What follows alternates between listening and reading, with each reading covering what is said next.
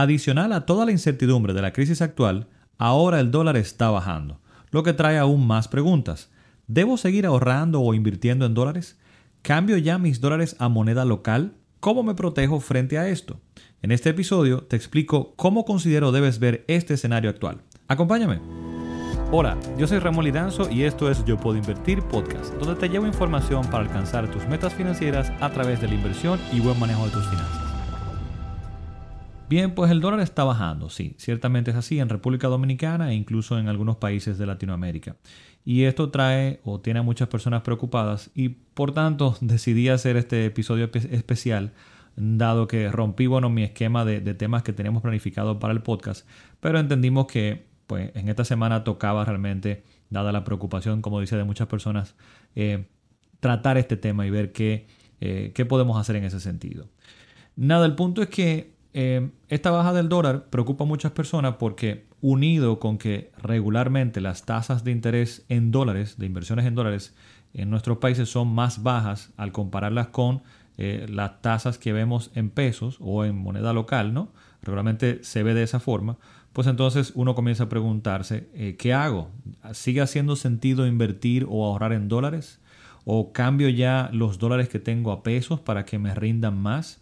¿Qué va a pasar con mis inversiones en dólares, por ejemplo? Entonces, creo que son preguntas válidas, pero quiero tratar de traer un poco de tranquilidad en el sentido de cómo ver esta situación, porque estoy escuchando a muchas personas por ahí hablando como de que nada, el mundo cambió y, ahora de repente, mira, la situación económica ha cambiado, donde el dólar ahora se está devaluando, o sea, nuestra moneda se está apreciando, y como que pareciera, porque al ser humano realmente nos pasa eso, es así, eh, piensa que el momento que vivimos o lo que estamos pasando en este momento o recientemente será así para siempre y no necesariamente. No es que haya habido un cambio de paradigma enorme que ahora de repente la moneda pues se va a apreciar frente al dólar. Entonces vamos a tratar de poner un poco las cosas en contexto para traer un poquito de tranquilidad en ese sentido. Em, y no hablaré específicamente de las razones por las cuales está bajando. Eh, sabes, por ejemplo, que yo, si me has escuchado anteriormente, eh, entiendo que no es necesario estar tan atento a todo lo que está pasando todo el tiempo. Y claro, claro que sí hay que estar informado para tomar decisiones, definitivamente. Pero no podemos tratar de estar moviendo las cosas cambiando nuestra estrategia, cambiando nuestras inversiones, nuestros ahorros o definiendo y cambiando qué vamos a hacer o qué, qué vamos a llevar en base a las cosas que están pasando en cualquier momento. Entonces yo veo como que no debo estresarme por las cosas que no puedo accionar o cambiar. Antes de pensar, por ejemplo, qué debo hacer con mis ahorros e inversiones porque el dólar hizo tal o cual cosa, yo debería definir una estrategia. Bien, yo debo estar en control. Debo yo conocer, por ejemplo, cuáles son mis objetivos, cuál es mi situación, cuál es mi, mi riesgo, ¿bien? Y definir una estrategia para esto. Al momento que lleguen esos riesgos que yo planifiqué o las cosas para las cuales yo planifiqué, entonces no debo pues preocuparme o estresarme. Si yo estoy diversificado en monedas y demás, por ejemplo, pues ¿cuál es el problema de que las cosas o las monedas fluctúen? Para eso diversifiqué. Además, tratar de accionar o de mover cosas anticipando lo que va a pasar o hará algún indicador, algún activo, alguna moneda, es un poco más riesgoso y complicado de lo que te puedas imaginar. Y considero es mejor definir, como te digo, una estrategia previamente.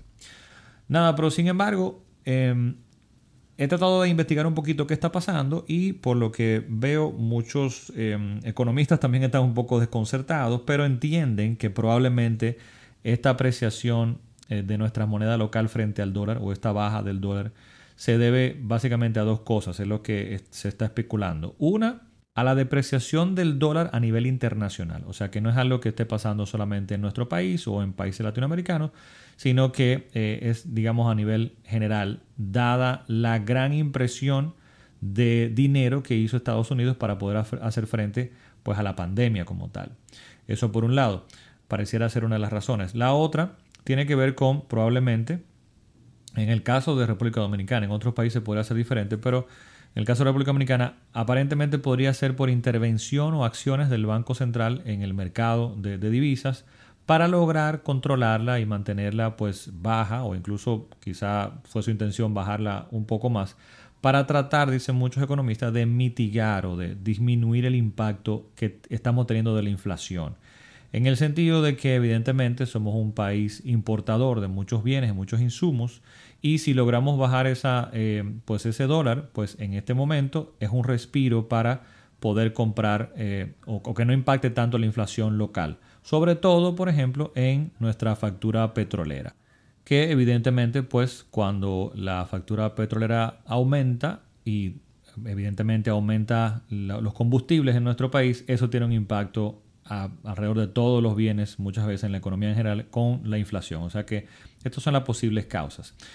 Em, antes de continuar, quiero comentarte que para poder ayudarte un poco con esto y que puedas comparar tasas de interés, por ejemplo, en diferentes monedas, que sé que es, una, es algo que a muchas personas le, le, preocupa y no sabe cómo hacerlo, pues te voy a dejar un recurso en las notas de este episodio, un enlace a un video y una hoja de cálculo que te va a permitir o te va a ayudar a comparar eh, tasas de interés de diferentes monedas. Bien, espero que te sea útil como tal. Entonces, dicho esto, algunas cosas que debemos aclarar o, cómo lo veo. Bien, primero debemos entender que estas cosas, estos movimientos de, del dólar, de la moneda local frente al dólar, eh, son normales, pasan en todos los lados. Sin embargo, eh, para bien o para mal, en algunas cosas para bien, en otras para mal, en República Dominicana no estamos tan acostumbrados eh, pues a esta fluctuación hacia arriba y hacia abajo, donde de repente el peso se aprecia. Bien, eh, diría yo que quizá estamos medio mal acostumbrados en ese sentido. Sin embargo, esto no ha funcionado muy bien en la economía para dar una sensación de, estabilidad muy importante, muy, muy buena para la inversión extranjera y para tomar decisiones y demás. O sea que a, a República Dominicana le ha funcionado muy bien este esquema. Venimos entonces o estamos acostumbrados a una devaluación baja eh, muy baja comparada con otros países de Latinoamérica, eh, muy estable, o sea, muy, digamos, hasta, entre comillas, predecible, o fluctúa muy poco, eh, y sostenida, y que prácticamente como que nunca se devuelve. Entonces, como que no estamos acostumbrados a esto, y por eso quizá nos estresa un poquito más. pero en otros países te digo que es perfectamente normal, y estos movimientos son normales. Ahora, frente a lo que estamos viviendo y esta baja, es lo que debo comentarte es que esto necesariamente no se va a mantener para siempre. O sea, no podemos pensar que ahora el dólar está bajando y que esta es la nueva forma de, funcionar la economía y que el dólar seguirá bajando, ¿bien? Y seguirá bajando indefinidamente. Esto evidentemente llegará hasta un punto y comenzará a continuar su trayectoria normal, ¿bien? Pero deberíamos como acostumbrarnos a este tipo de movimientos hacia arriba y hacia abajo, ¿bien? Pero esto continuará y regresará cuándo, o sea, cuándo comenzará a devolverse, quién sabe, nadie puede determinarlo porque este conflicto que pueda estar afectando la economía y por la cual el Banco Central tenga que estar accionando puede extenderse, pueden venir otros eventos, puede mañana disolverse todo y llegar a un, eh, a una resolución, por ejemplo, del conflicto en Ucrania, donde de repente ya todo se libera y comienza a normalizarse y la, preocupación del impacto de la inflación y la, y la, factura petrolera, pues todo esto cambie. O sea, no podemos predecir el futuro, ¿bien?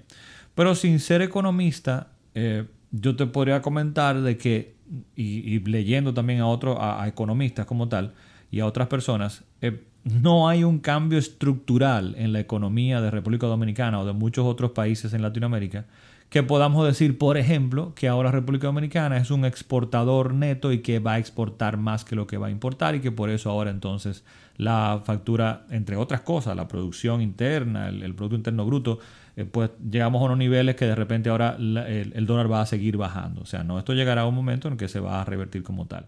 La baja no es sostenible, por otro lado, porque de seguir el camino de que el, peso se aprecie y continúe su camino eh, pues a ganarle territorio al dólar, dejaríamos de o comenzaríamos a dejar de ser competitivos. Es decir, los servicios y bienes que producimos en nuestra economía le saldrían más costosos a otros consumidores de otras economías. Por ejemplo, para que entendamos rápidamente con un ejemplo, un turista que viene aquí al país si de repente está planificando diferentes o está pensando tomar decisión de diferentes eh, destinos turísticos, si ve que el boleto de avión, la estadía y todo esto le va a salir más costoso porque el peso se está apreciando y todo lo que va a consumir aquí dentro se va apreciando, pues definitivamente quizá tomará la decisión de irse a otro lugar. Entonces, esto no es sostenible indefinidamente y llegará a un punto en que va a tener que fluctuar y devolverse. Nada, dicho esto, más que buscar causas, quiero aquí ahora comentarte algunas consideraciones a tener pendientes sobre ahorro e inversión en pesos o en dólares, ¿bien? Y que este tipo de, de cosas que estamos viviendo no te estresen como tal. Y nada, comenzamos con el punto número uno. Lo más importante a tener pendiente es conocer tus objetivos. ¿Para qué estoy ahorrando e invirtiendo? Y e, estos objetivos, esto claro, es lo que me va a ayudar o a permitir determinar en qué hacerlo. Es lo más importante. O sea que número uno, conoce tus objetivos y tu situación actual. Número dos, en general, deberías tener ambas monedas. Es algo que debes considerar para estar tranquilo mentalmente con estas fluctuaciones. Bien, tú podrías comenzar considerando, por ejemplo, como punto de partida tener 50 y 50. Bien, esto en general, porque esto dependerá definitivamente de tus objetivos y tu situación. Bien, los siguientes puntos, voy a tratar de que eh, entren un poquito más en detalle a estas consideraciones en ese sentido, de en qué ahorrar, si pesos o dólares.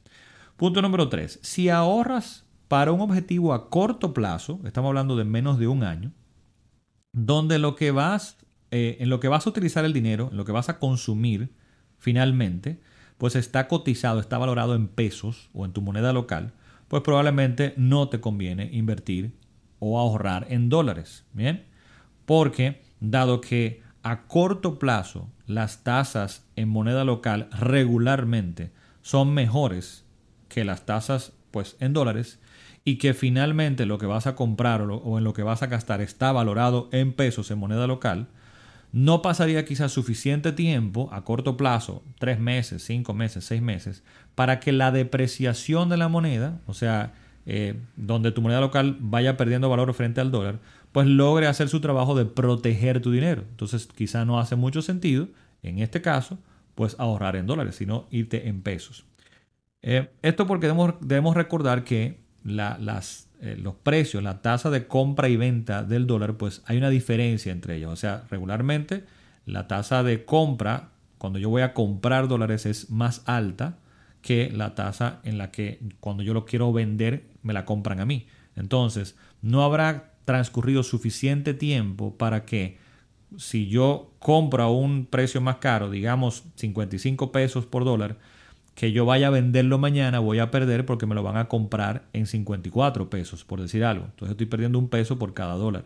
Entonces, a menos que no sea un tiempo suficiente que haya transcurrido para que esta, esta tasa de, compra suba y, pase a la que tú, en la que te vendieron a ti, espero no estar confundiendo demasiado con este ejemplo, pero bueno, pues entonces no hace sentido porque podrías incurrir en una pérdida y no va a tener el efecto de proteger tu dinero de la, de la devaluación en ese tiempo.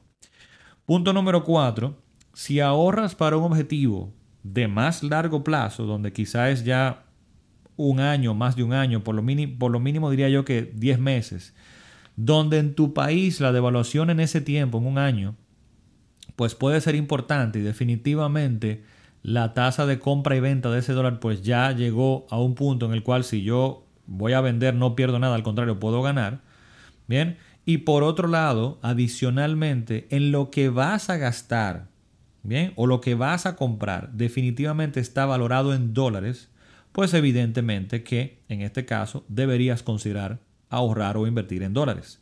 Por ejemplo, si te vas a ir de viaje en 12 meses, si vas a comprar un vehículo que en mi país está valorado, valorado regularmente en dólares, eh, para dos años, bien, pues deberías considerar invertir y ahorrar esto en dólares porque al final vas a requerir dólares. Y va a pasar un tiempo suficiente que quieres mitigar o eliminar ese riesgo de devaluación o ese riesgo cambiario en el tiempo.